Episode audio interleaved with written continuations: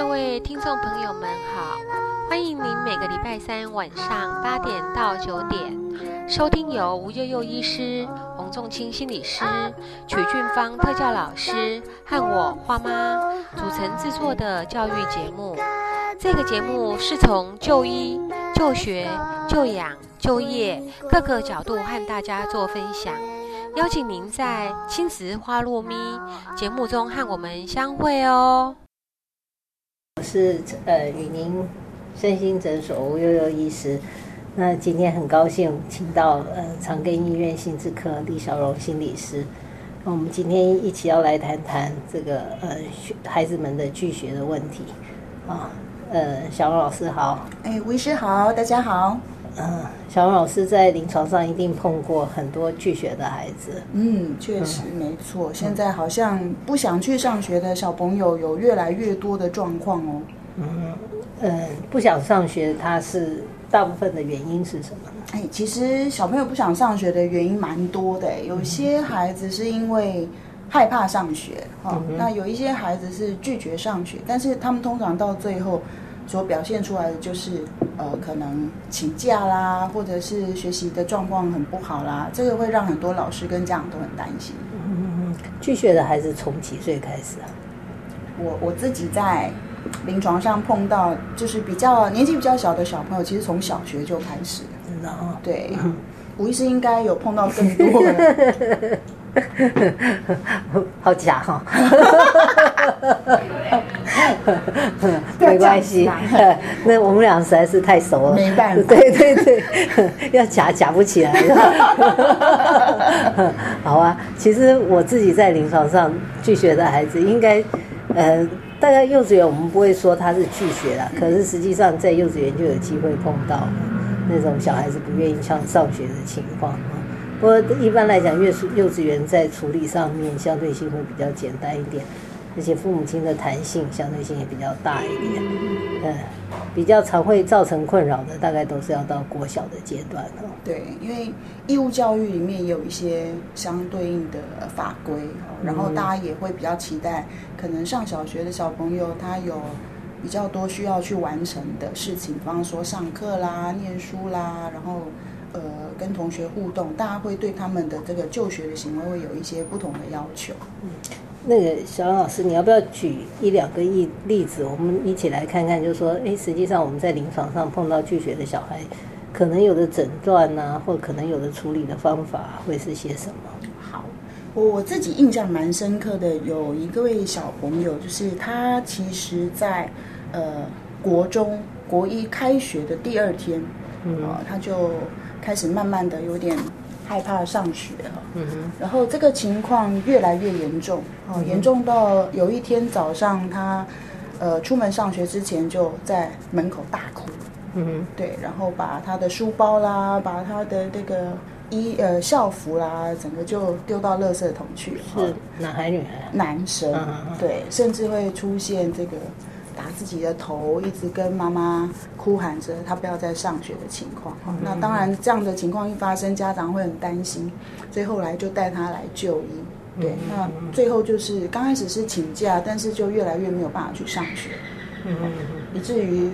到最后父母亲没有办法，只好帮他办理休学。嗯，对，所以我想这个算是一个比较严重的拒绝上学的情形。休学能够解决他的问题吗？哦，我想。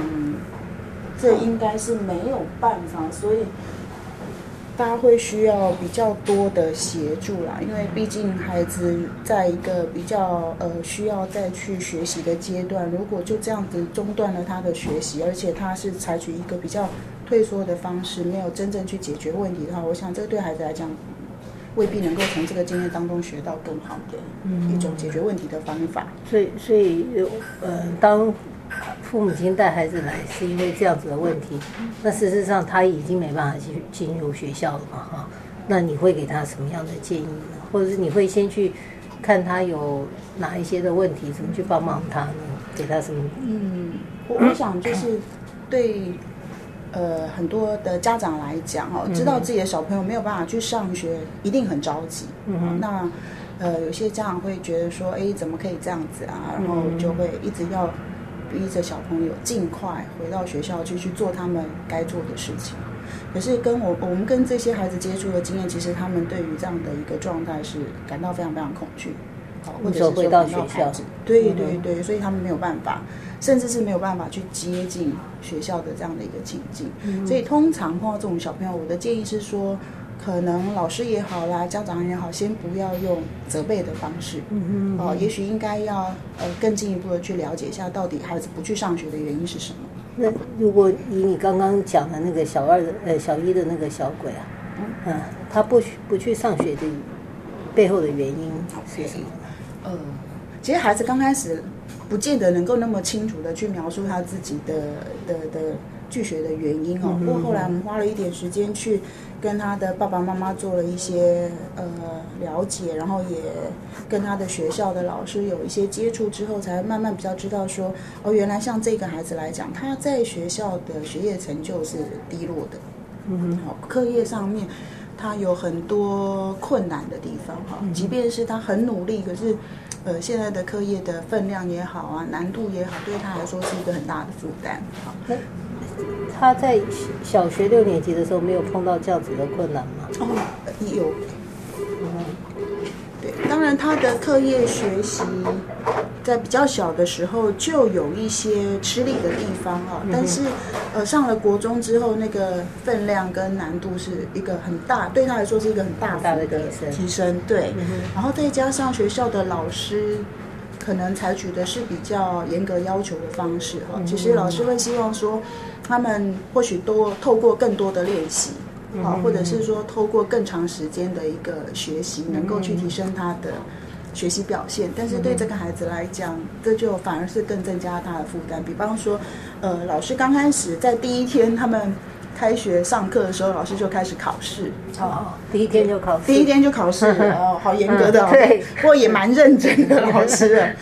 对，然后考完了以后呢，老师就会请没有达到一定标准的同学就留下来。嗯，真的是蛮认真很认真加班，对，嗯老师真的是蛮认真。我想他出发点是善意啦，可是这个方法对孩这个孩子来讲是真的是不可承受之之重哦。嗯所以他第一天就留下来留很晚，然后一直在订正功课，然后拿给订正完了以后拿给老师看，看完有哪里不对，然后再回来订正，所以这样来来回回反复。第一天就延迟回家的时间，然后老师持续用这种方式，就他就越来越多的那个要去订正的功课，已经多到让他不太能够承受受。对对对，所以他只要一想到上学，他就会非常非常的害怕。嗯嗯，对，以至于在某一天出门的时候，就整个情绪崩溃了。他他是班级上学习效果比较差的小孩嘛，对哦所以会面对到这样子。是，那他父母亲有做什么样的方法去先去反映一下吗？还是就直接让他崩溃？对，我想很多家长其实蛮有趣的，就是在小朋友碰到这种状况的时候，都一定会先想，哎，是不是小朋友不够认真？嗯哼，呃不够努力，呃，然后可能就会呃要要比较去呃鞭策小朋友要再加强学习哈。嗯可是呃有些时候有些小朋友他们真的在课业学习上面的表现不如预期，即便是他很认真，他可能也是有他的一个限制跟困难在。嗯那如果说对于这样的限制跟困难，我们没有比较深切的了解，然后或者是说真的给他一些情绪上的支持，或者是实质上面的学习辅助，那小朋友真的就会比较没有办法去应应这样的学习压力啊。那当然在学校里面学习占了一个很大的分量。那这种在学习上很没有成就感，也有可能会连接到很大很其他的问题，比方说老师跟他互动的这种方式，或者是说同才之间人际关系，人际关系也可能会受到影响。嗯那在学校的这种吸引力越来越小哈，然后压力越来越大的情况之下，小朋友可能就会出现拒学的上的状况。嗯嗯嗯嗯，真的嘞哈，要想办法让学校变得比较好玩一点。嗯嗯嗯嗯我我我自己有一个小朋友，那是非常多年以前，有一个小女生也是。不过她听听听你描述你的个你的小朋友，那小朋友可能能力上面更弱一些，她是属于边缘智能、轻度智障的小朋友。那实际上在小学五六年级的时候，已经学的是东倒西歪了这样哈。那那我常开玩笑讲说，不知道为什么我们总是喜欢对。呃未来去筹划它哈，就像幼稚园老老师都会跟国小老师说，你再这样上课坐不住哈，你到了国小，你看老师就完蛋了。对对对对，所以幼稚园老师喜欢去筹划国小老师哈。那国小老师就会去筹划国中老师。国中老师说：“哦，你上了国中，你一定会怎样怎样。”就完蛋了。对对对对对。那我的小朋友就从小就就他本来就是学习学习很辛苦，那确实是在国小。我觉得国小好像你努力读书，你认真，然后你有很大的一个支持系统的话，那基本上他也是靠记忆性学习比较多。是。所以小朋友问题还是可以被包容。那他进入到国中。本来就带了一个忐忑不安的心，就是那个国中老师都已经被筹划完了，然后到了国中以后，那发现说功课真的很难，没错。然后 他到学校，然后他班他班级老师在那个年代了哈，那是很多年以前，老师还是真的会打小孩，就是就是处罚小孩，就是你没考到几分就打几下。那这些小鬼说实在的，他也看我之前从来没被打过，可能他早就被吓死了，嗯，所以他就他就来，然后把不愿意上学，他来当然也是以不愿意上学为主。那我们也知道他的能力的情况，帮他跟学校老师沟通，他的老师说，嗯，我知道他的困难，我也从来没处罚过他，所以这孩子实际上是没有被处罚的一个情况之下，老师也了解到了困他的困难。可是重点是在孩子并不知道，老师知道他是有困难的。孩子自己，呃，我我想像这样子能力的孩子，你也不可能跟他讲说，因为你的学习比较落后，所以你不要怎么样怎么样怎么样。所以那个孩子来的时候，其实是已经是将近一个礼拜不肯到学校。那因为他害怕老师打他。好，那家家长再怎么解释。他都觉得说没有没有，老师有打过谁谁谁，老师有打过谁谁谁。对，因为有些时候可能不见得是孩子自己本身有被处罚，他可能看到对那样的情景，或是他有听到那样的讯息，或是他有感受到那个氛围，可能这个就会形成是一个压力。嗯，对。所以学习成就其实是在学校里面最需要去面对的一个问题啊。可是学习成就不高的小朋友。可能他学校这一部分的吸引力，就等于说我们天天要去做一些我们做不来的或做不好的事情，然后得不到正向的回馈，确实是让学校的吸引力就变得比较差。是我曾经跟家长开玩笑，就是哎，我们大人如果呃每天上班啊，可能你一天到晚被你的老板。哦，真的指责啊，然后被你的同事排挤的话，也许你就觉得，哎，我该换工作了。对，没错。但是我们在义务教育阶段的小朋友，他如果碰到课业表现不是很有成就感哦，然后经常被指责，或者是说这个学校的呃吸引力实在是没有办法让他在这个环境当中得到很好的成长的话。他大概没有其他的选择，每天都还是得这个摸摸鼻子去上学，所以有些时候我就会跟家长讲说：，哎，小朋友在这种高度压力情况之下，他们还可以这样规律去上学，其实应该给他拍拍手，掌声鼓励的。真的嘞，嗯，我我最记得我以前有一个小朋友，其实那是我们一起的一起照顾的孩子，那弟弟是你的个案，哥哥是我的个案，啊，那。弟弟是纯恶劣，所以是你的嘛哈？对，嗯，然后哥哥是我的，我想起来，你想起来，我想起来，我就记得那个那个孩子智力测验做出来一百二十九，是。极顶聪明哈，然后在学校永远都是最后一名。那那个那个其实很多年以前，他那个时候自己对学整个大环境里面对学长的支持都还是有限的一个情况之下，他还是每天去上学。然后我就跟他说：“我实在是很佩服你，我真的觉得你很努力的要表现好，好，你每天都没有学，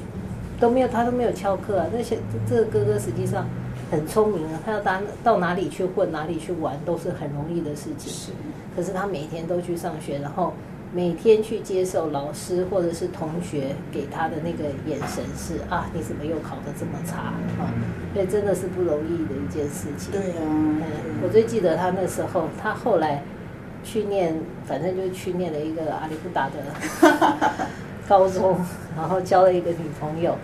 然后跑来要我开个证明给他，然后因为没有人相信他在念那个高中，他的智力测验有这么高的分数。然后他因为是一百二十九，我说没关系，吴医师开证明写一百三。事实上，一百二十九已经是 已经是支付优异的孩子了，对。可是那个那个是学习障碍的孩子，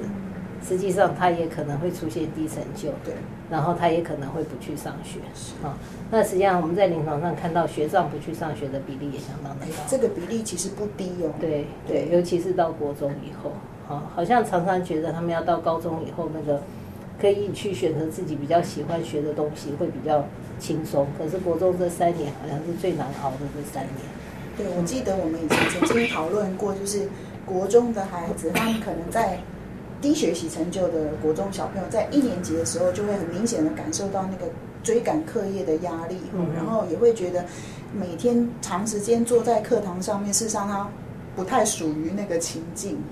那以至于他开始会有一些情绪的问题啦，行为的问题，所以通常国二就会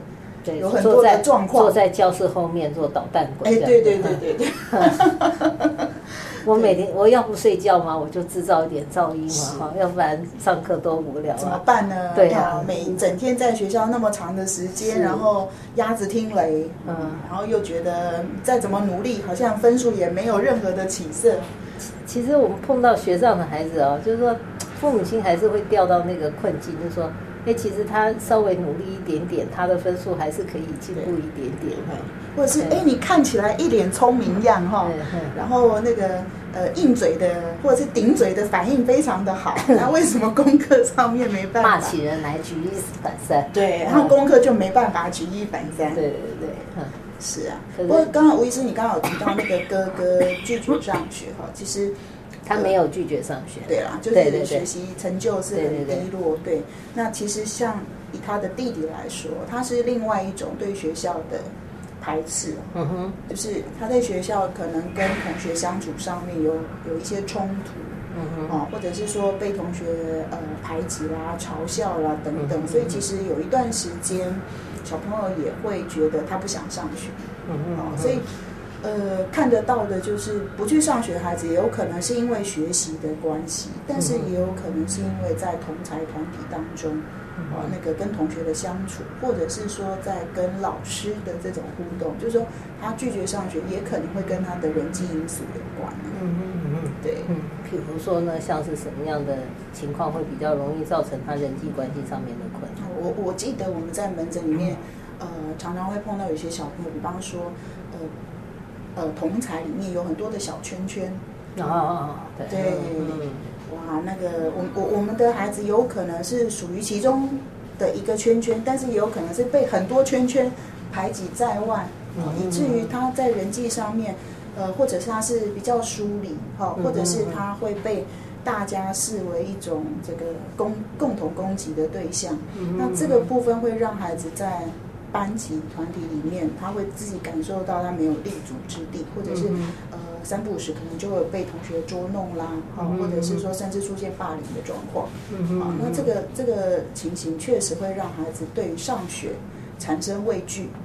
到最后，他可能就选择不去上学，选择去逃避，哦，或者是你会发觉，哎，每天早上要起床之前，他可能就是会睡过头啦，不想起床啦，拖拖拉拉，能够越晚出门越好，想尽办法，想尽办法就是不要离开家，对对对，想尽办法等爸爸妈妈都去上班的，然后他就可以继续睡觉。是是是，对，那这个部分就也会是另外一个，我觉得让孩子不去不想去上学的原因。其实造成人际关系困难的原因应该是相当的多了啊。那我我自己以前有碰过，有一个小朋友，他就是呃精神分裂症的早期。那实际上在学校人际关系也是很不好。那我我是觉得啦，其实我们都经过那个年龄，国中的阶段，其实国小的尾巴，国中的阶段，小孩子说实在的，有的时候也不是故意要欺负人家，可是真的也比较没良心一点。啊，伤害别人的那同理心还是比较差啦，就是说，就一般性的同理心还是比较差。那我那个小朋友就是他，他就是呈现出来就是很退缩的样子，那就是属于那种人际关系看起来就是不活泼的，然后应对能力，他其实智商没有问题，应对能力比较弱。那呃，同学就会跑到他的桌子前面，故意走到他的桌子前面，然后做一个很恐怖的动作，然后就好像吓死人的那种感觉，然后就跑掉，然后其他同学就笑得乱七八糟，然后或者是说，诶，去那个推他一下桌子啊，或不小心猫到他的桌子，就说啊危险啊，有细菌啊什么，就是这种，不是真正的攻击，肢体上的攻击到他，可是实际上。在情绪上面已经对他造成相当大的一个压力，这个孩子当时到了国一以后就是不上学，那我们也是处理了好一阵子，那他在辅导室也待了好一阵子，所以人际关系绝对会影响。是，嗯是。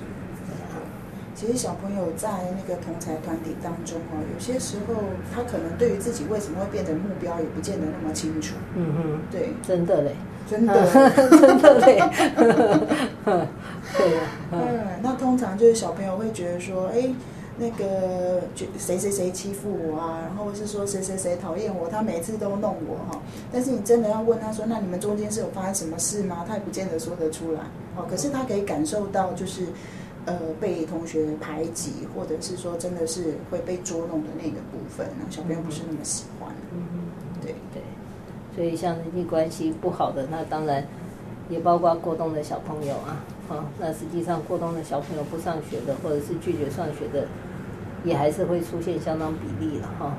嗯，那这些孩子其实他们很活泼哦，然后很大方，可是常常在人际上面的问题就是他们比较冲动。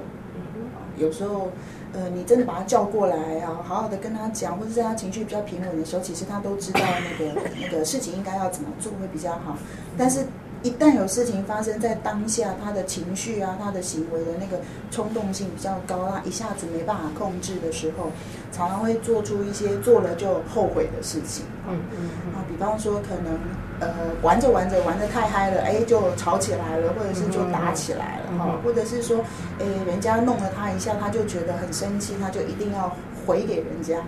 对，那长期的这种冲突，其实也会让他们觉得很挫折。对，因为有些孩子他。会认为他不是故意的哈，或者是说，呃，其实都是别人先的哈。但是为什么到最后啊，被处罚的、被抓到的都是他？永远都是别人，好倒霉，永远都是别人先。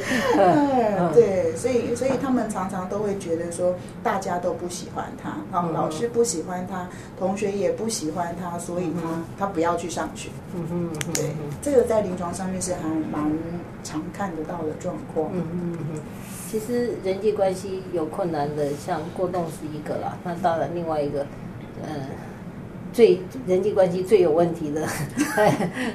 就是我们这个 A 家族的小朋友，ASD 的小朋友，就是这个亚斯伯格症啊、自闭症的孩子。好，那其实好像在临床上，不管。嗯，这个 A 家族的小朋友能力好，能力坏，都会出现像这样子的问题哈。是是，我们也曾经碰过那个智力测验做出来，那真是天才型的小朋友，但是他在处理人际的这一块就非常非常的不足哈，所以很多家长会觉得很困惑，就是为什么他明明呃学习上面，或者是他有某些很特殊的呃天赋，嗯，但是在人际关系这一块。在这种察言观色这么基本的、这么简单的事情，别的小朋友都会的事情，他却是完全没有办法去理解，或者是很要花很多很多的力气才有可能让他们稍微懂一点点啊，因为这个确实是他们很大的一个困难。嗯嗯嗯嗯，讲着讲，我突然想到一个我最近的，可以来帮我一起解决这个问题。我最近 最近的一个孩子，真的是比较麻烦一点点。他他讲的有一些东西，我我常常说在临床上，我们都在跟教小朋友吵架嘛，哈，教其实这个是应对了，哈，讲不好听一点是吵架，教小朋友怎么去应对，减少减少他在应人际上面的互动。那那有的时候就那个脑筋要动的比小孩子快，否则就会被他将军到。那天那个孩子这样问了我一下，我有那个几秒钟被将军到的感觉。他这个不容易哦，有让无意识。现在年纪大，越来越容易被将军到这样子哈。那那他他就是他其实换了几个学校，他是国中的孩子，能力相当不错。就像我们的 A 家族的小朋友，其实很多能力都不错。他突然就他就是他的理由就是我为什么要到学校去？好，我到学校究竟为什么？然后同学又不喜欢我，我也不喜欢他们。好，老师一天到晚找我麻烦。那说实在的，同学是真的跟他处的不是很好，可是老师不见得有找他麻烦。可是老师叫他交功课，就是找他麻烦哈。啊，叫他排队要排整齐，就是找他麻烦了哈。违反了他的规则。对对对对，就是说你没事你来找我麻烦干嘛？哈，那他因为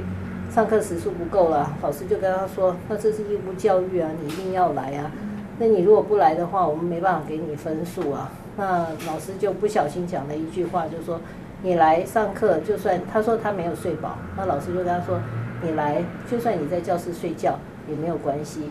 啊，那重点是你人要来。他说这是教育部的规定，那他就很生气，说教育部这什么烂规定？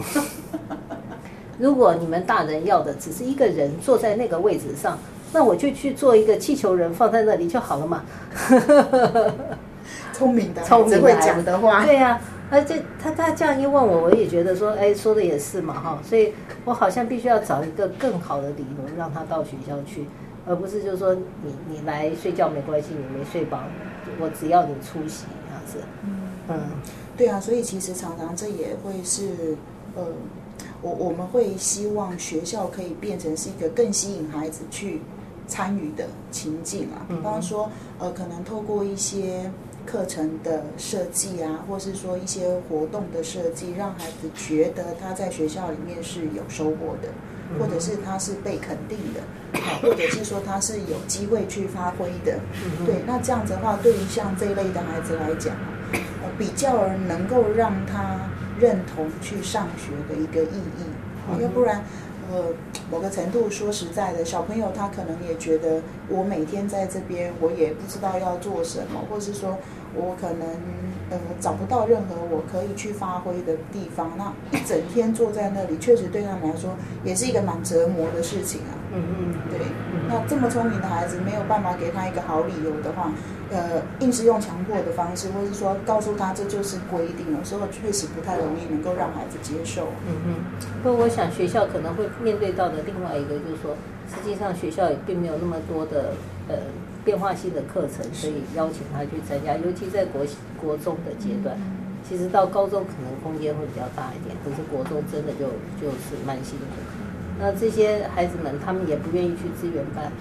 你有一些一些变通的地方，他也不见得会愿意接受，所以在处理上，我是觉得是真的。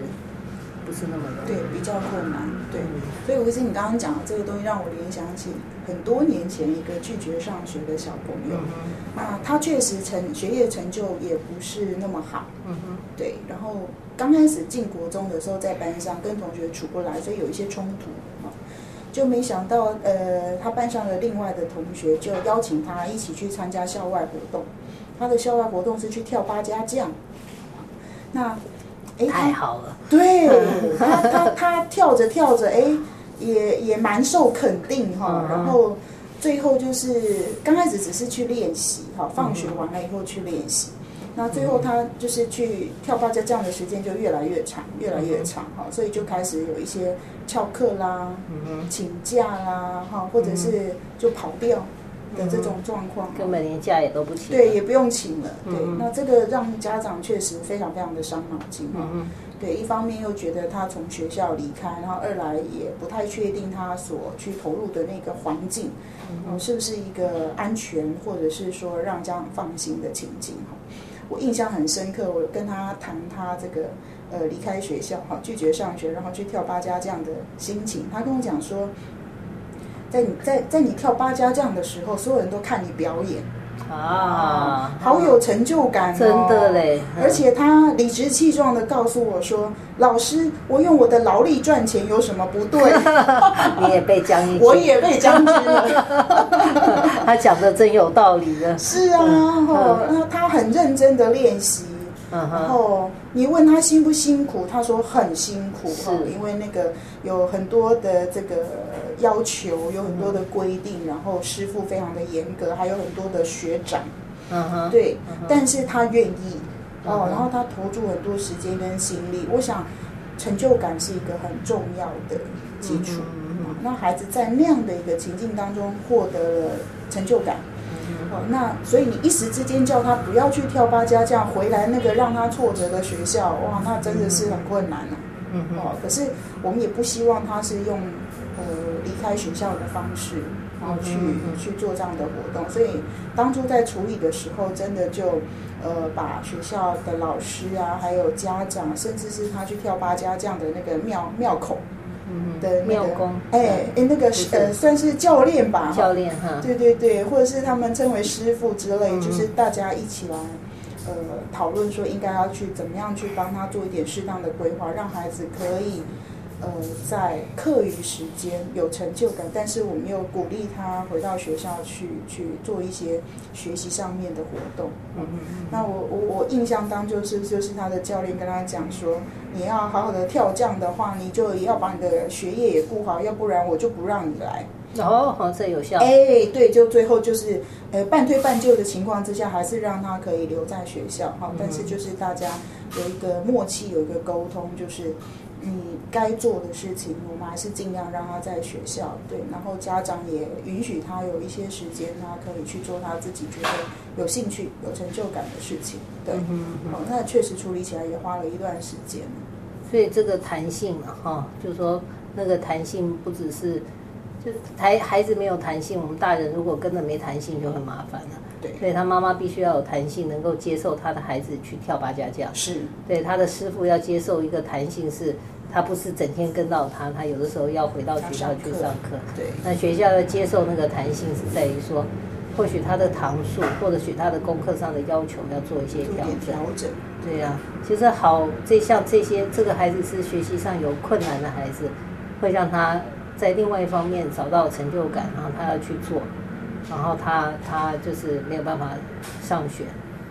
那像我有一个小朋友，很也是很多年以前，他其实学习没有太大的问题，可是他是来自于对呃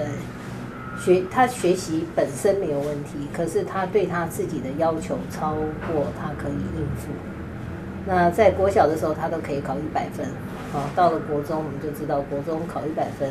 哎，就相对性有困难嘛，好、嗯，我有太多这个小朋友了。太太多这一类型临床上面真的会碰到很多对这不同的这一类型的哦孩子。那像我我那个小朋友，呃，他就是一定要考一百分。他我最记得他六年级来的时候，他呃跟我会谈完了，我当下的感觉就是，哇，这个孩子大概真的回不了学校。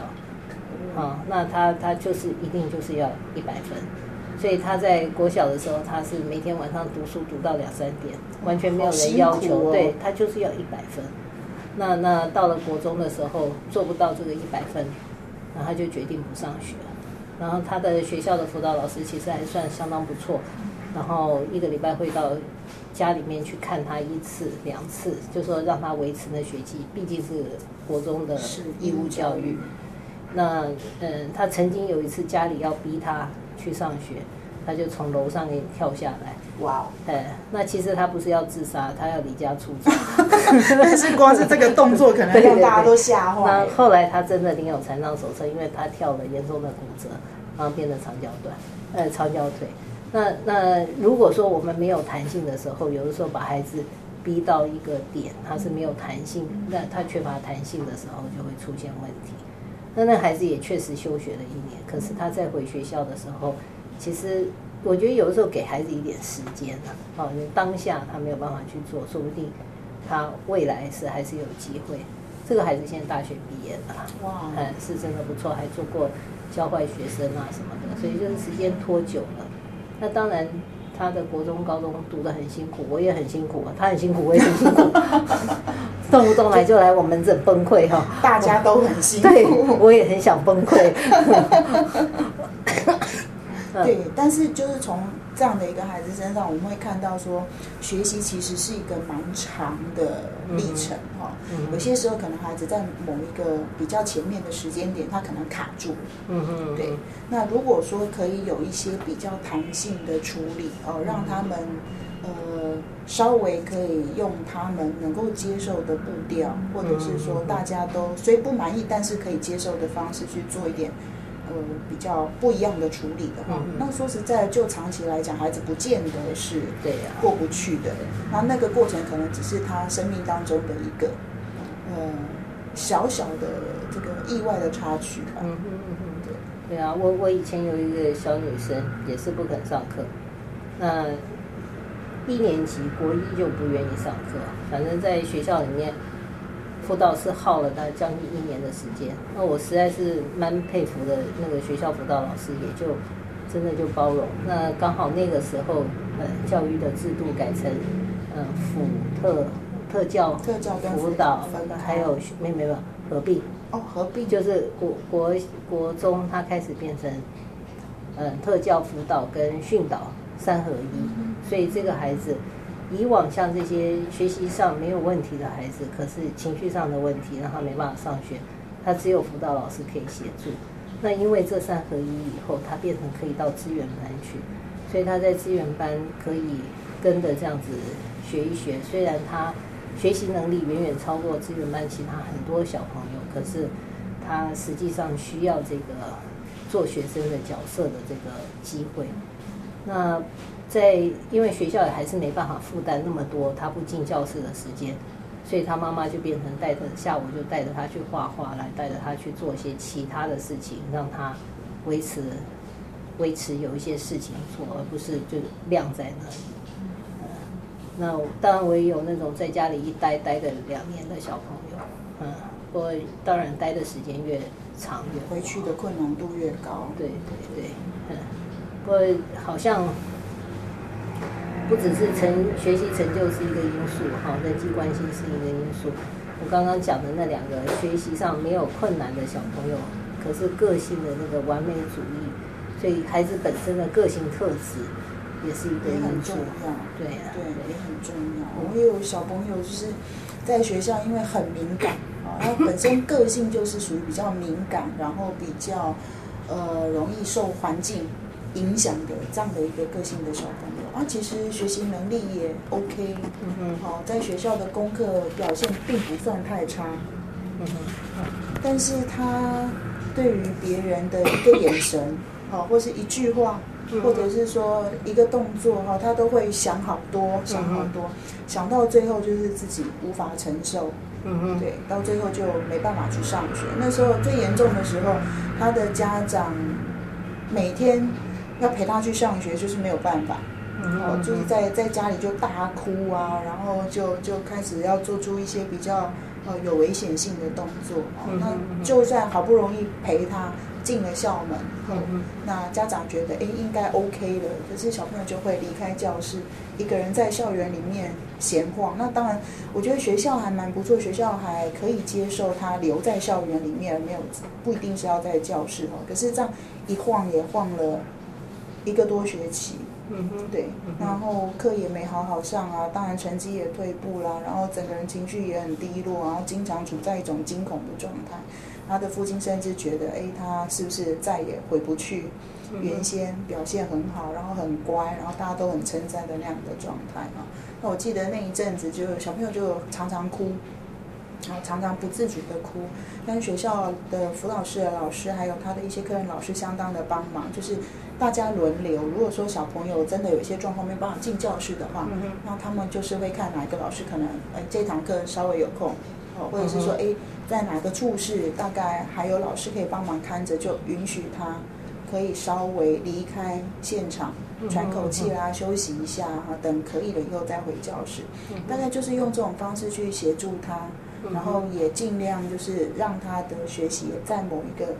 固定的架构底下。事实上，这个孩子现在也也一路这样子过关斩将，哦，已经上了大学了。那我记得有一个机会，就是跟着他一起去回顾他。比较小的时候，这一段在学校上学哈，然后很辛苦，然后每天都不想上学的日子，那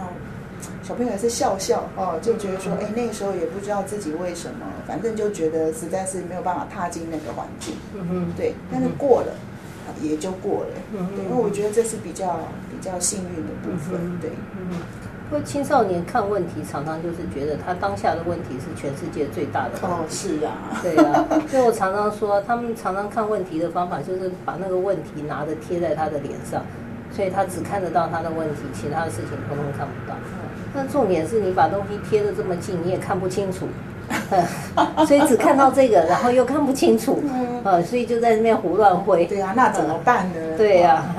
所以常常要教他们。呃，我我有时候觉得药物或许啊，对某一些孩子是会有帮忙。他们常常觉得时间好像是一个蛮好的治疗的一个一个媒介，哈，就是说你时间拉久了，他把他的问题跟他的脸稍微拉的距离大一点。他也看得比较清楚他的问题，那同时他的问题的那个妨碍他视线的那个那个情况也会减少啊。不过青少年很难很多时候他们就认为，就是这就是最严重的，没有其他事情比这件事情更。这就是我们为什么说青少年是最自我中心的一个阶段的原因啊，因为他们的注意力焦点都摆在自己身上哈，然后又很重视那个周边同才的一些意见啊。所以很多状况就是，呃，如果卡住了，他就会用比较呃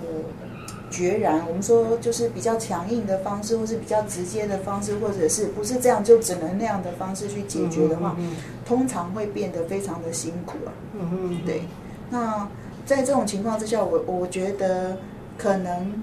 陪他怎么样用比较。平顺的方式，哈，或者是说给他一个支持，让他将来如果有一天他想要回来学校的这个叫正规教育体系里里面，他还有机会可以回来。我觉得这个过程的陪伴会是一个蛮重要的关键点。嗯哼嗯哼，所以陪伴哈，嗯嗯，弹性啊，是，好像这都是大人应该去注意到的，或者是提供的一些一些呃东西哈，嗯。我我我常常像我自己曾经有一个孩子，也是国中的时候发病。那呃，我又发病了哈，因为医生嘛没办法哈，只会用疾病解释事情。那出现的时候就开始出现心情不好，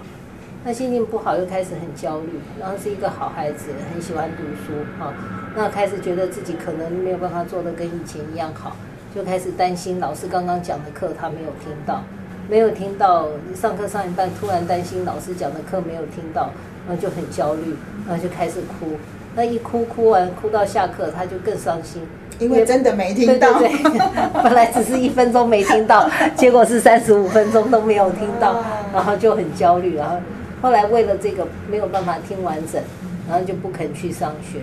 那国一的时候，国一下学期就开始都都没办法去。那我我有时候是觉得国中教育真的还不错的地方，它是一个义务教育，所以他妈妈帮他定时请假，医院开诊断书啊，好，好像他最后都还是可以拿到毕业证书。那其实他的这个忧郁症的发病到治疗好，大概才三个月、四个月，不到半年的时间。可是实际上等到他真正会回到学校的时候是高一，因为他一直在期待一个重新开始的机会，是重新开始的点。那你就想想看，国中生活哪有所谓的重新开始的点？因为他是一直累积上去。那这孩子确实是蛮辛苦的。那我是觉得，其实在这个社会里面，在教育的第一线的人，有很多人是让我们很感动。他的老师就会定时的去看看他，然后当然有的时候他会去躲他的老师，可是老师也不厌其烦的哈，就是你今天不理我没关系。我过一个礼拜再来看看你，反正你只要是我班上的学生，我就还是跟你维持关系。那那他因为在呃国小一起上来，有一个国中的同学关系还不错，所以他没有办法进学校，在他忧郁症真正比较好之后，他可以去补习班。所以他在 最起码补了一堂课。可以把他的学习的这个部分稍微还维持一个接触的那个，不会说完全都脱离哈。对对。后来他高中考试考的，其实他因为本来的资质也不错，考的学校没有很差，可是他妈妈没有让他去读那个他分数可以最到的最好的学校，要求他变他家附近的学校。他妈妈说到时候你不上学，我跑学校比较快。妈妈还是很担心他的状况，对。可是实际上，他真正治疗的时间只有那个头半年，那后来再处理的，通通是他的事。所以我觉得，像这些孩子出了问题、出了状况以外，他的那个接下来的适应问题，对青少年来讲是一个相当大的一个困扰，他就一直在等 下一个重新开始的机会。是对，那如果学校没有让他维持住学籍，对他回去的的那个机会就相对上面就很难了。比较难。对对，其实我我我觉得以前曾经碰过的孩子哦，他们去分享这个拒绝上学，嗯然后最后再要返回学校的这个过程哈。我我记得曾经有小朋友曾经讲过，他说现在他要回学校去复学啦，或者是说再重新坐在课堂上面学习，或许已经不是他最担心的部分。很多时候是我回去之后，我要怎么去面对老师，怎么去面对同学然后我要怎么告诉他们我这一段时间不究竟在见了干嘛？，对，然后我我在做什么？我为什么要请假请这么久？我为什么看起来跟以前不一样？嗯嗯哦，这种或许是关心，或许是呃呃压好奇，可是都会对这些要回去原来的那个学习轨道上面的孩子造成非常大的压力。嗯有些时候他们因会因为不知道怎么去回应，然后甚至是就好，我不要不要再回去了。好，嗯那这种已经出 已经离开学校，然后再回去，可是衔接的过程没有衔接的很好的孩子，好，他可能会选择再次的逃离。对，那这第二次如果要再回去的困难度一定比第一次又更高。对，任何理由都可以是他不回学校的理由。绝对是各式各样的。对对对，我进校门的第一天，教官看我的眼神不是很友善，我就可以不要回去。呃 或者是讲话，我又没有讲话，那个风纪股长记我一个名字也可以不要去了。对对对，好，所以很多理由。其实有时候我会临床上我会问他们说，哎，如果你班上有另外一个同学，他是他是你的处境，好，他没有办法来上学，然后他一个礼拜，呃，不，一学期没来，或者是半学期没来，他再回来，你会觉得他很奇怪吗？啊，那小孩子讲别人都很轻松啊，不会啊。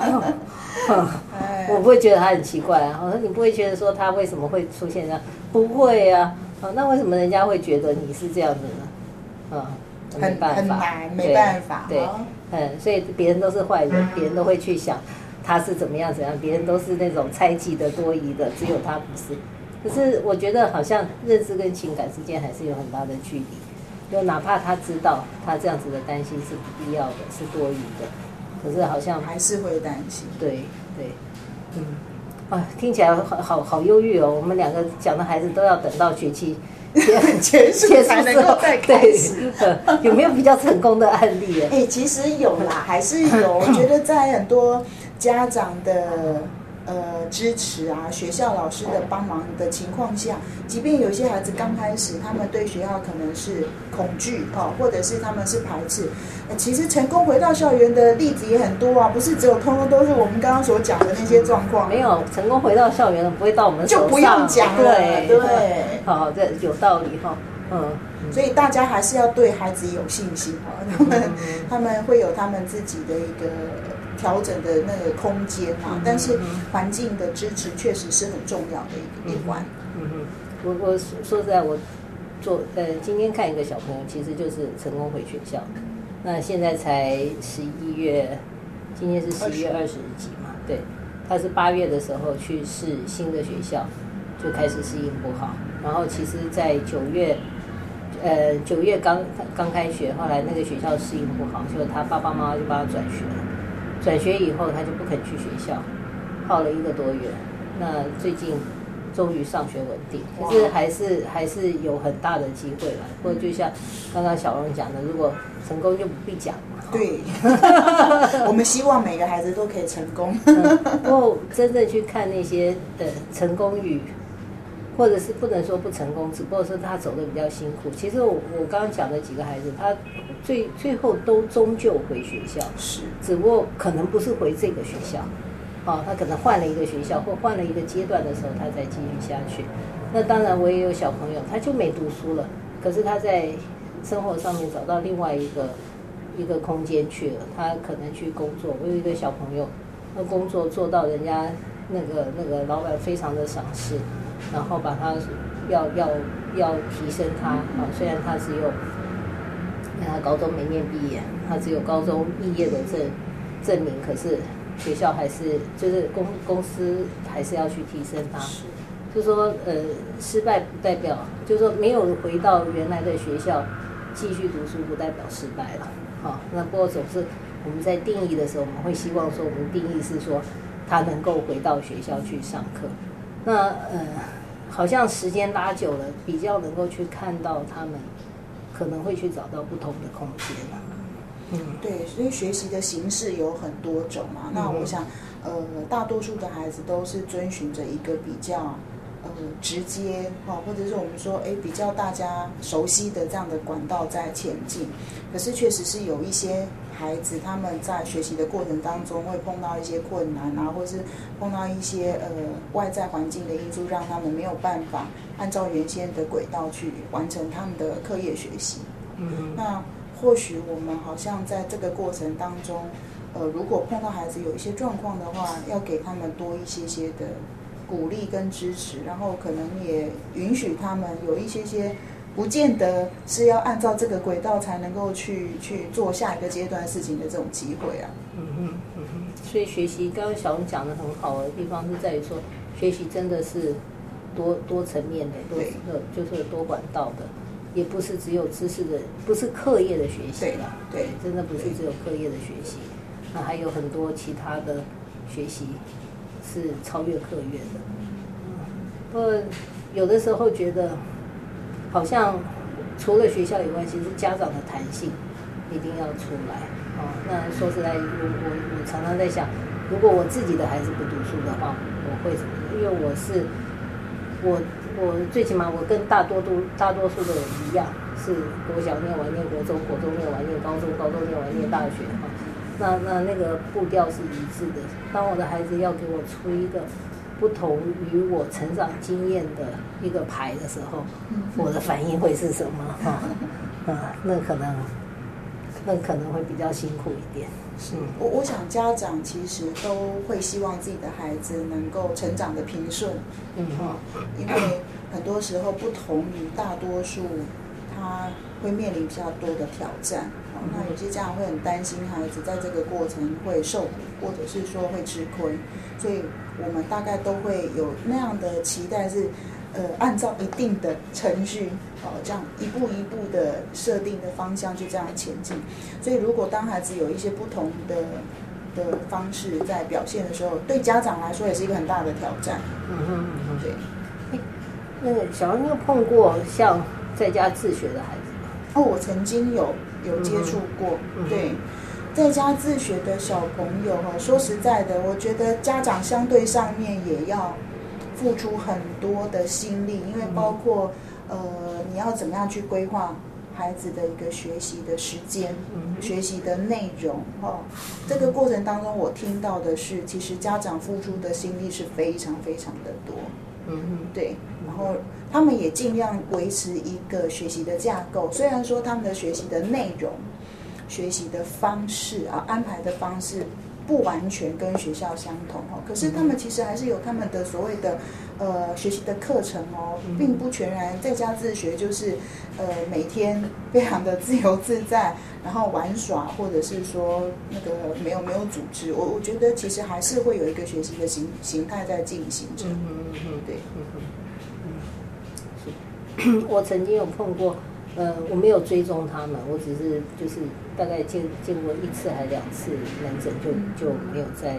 没有机会再看到他们。就是有两兄弟，两个都是雅思，啊，那那个那个妈妈是就是觉得说，嗯，他在那个当然也差不多，我有没有十年我不太记得了，然后也是有相当长一段时间的事情。所以那个那个父母亲就觉得说，他实际上他孩子在这个人际互动上面的缺失，或者是呃，不管是他没有办法去解读别人，造成别人的困扰，或者是说他实际上他的孩子是非常有机会去霸凌的，被霸凌的，所以他觉得那个部分实在是不太，他没有那么大的力气去应付，所以他选择让他们兄弟俩在家自学。那呃，所以知道说，哎，其实有有一些雅思的孩子，哈，那是选择在家自学。那当然有一些在家自学的孩子，他其实是可能只是对于觉得自己教会比在学校教，会对他人生有不同的规划、不同的想法，然后去做这样子的选择。嗯，我我常常觉得要选择在家自学要好大的勇气。是啊，是啊。就像我刚刚讲的，其实他们真的，呃，某一些家长，我接触到的家长比较多，都是可能他们对于这个教育有自己的一些理念跟想法哈，他们觉得，呃，学校的知识教育能够给孩子的可能。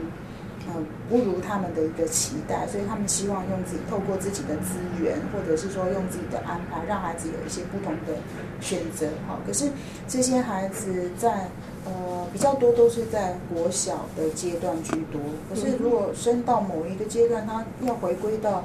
呃我们的这个所谓的主流教育系统里面，这个中间的转换，其实也常常会让很多选择在家自学的家长感到担心。嗯，对，因为如果说这整个的教育环境是有更多的弹性哈，然后有很多很多个不同的选择，或许不同需求的孩子，他们就可以各得其所。嗯，好，可是依现阶段的状况来讲，我们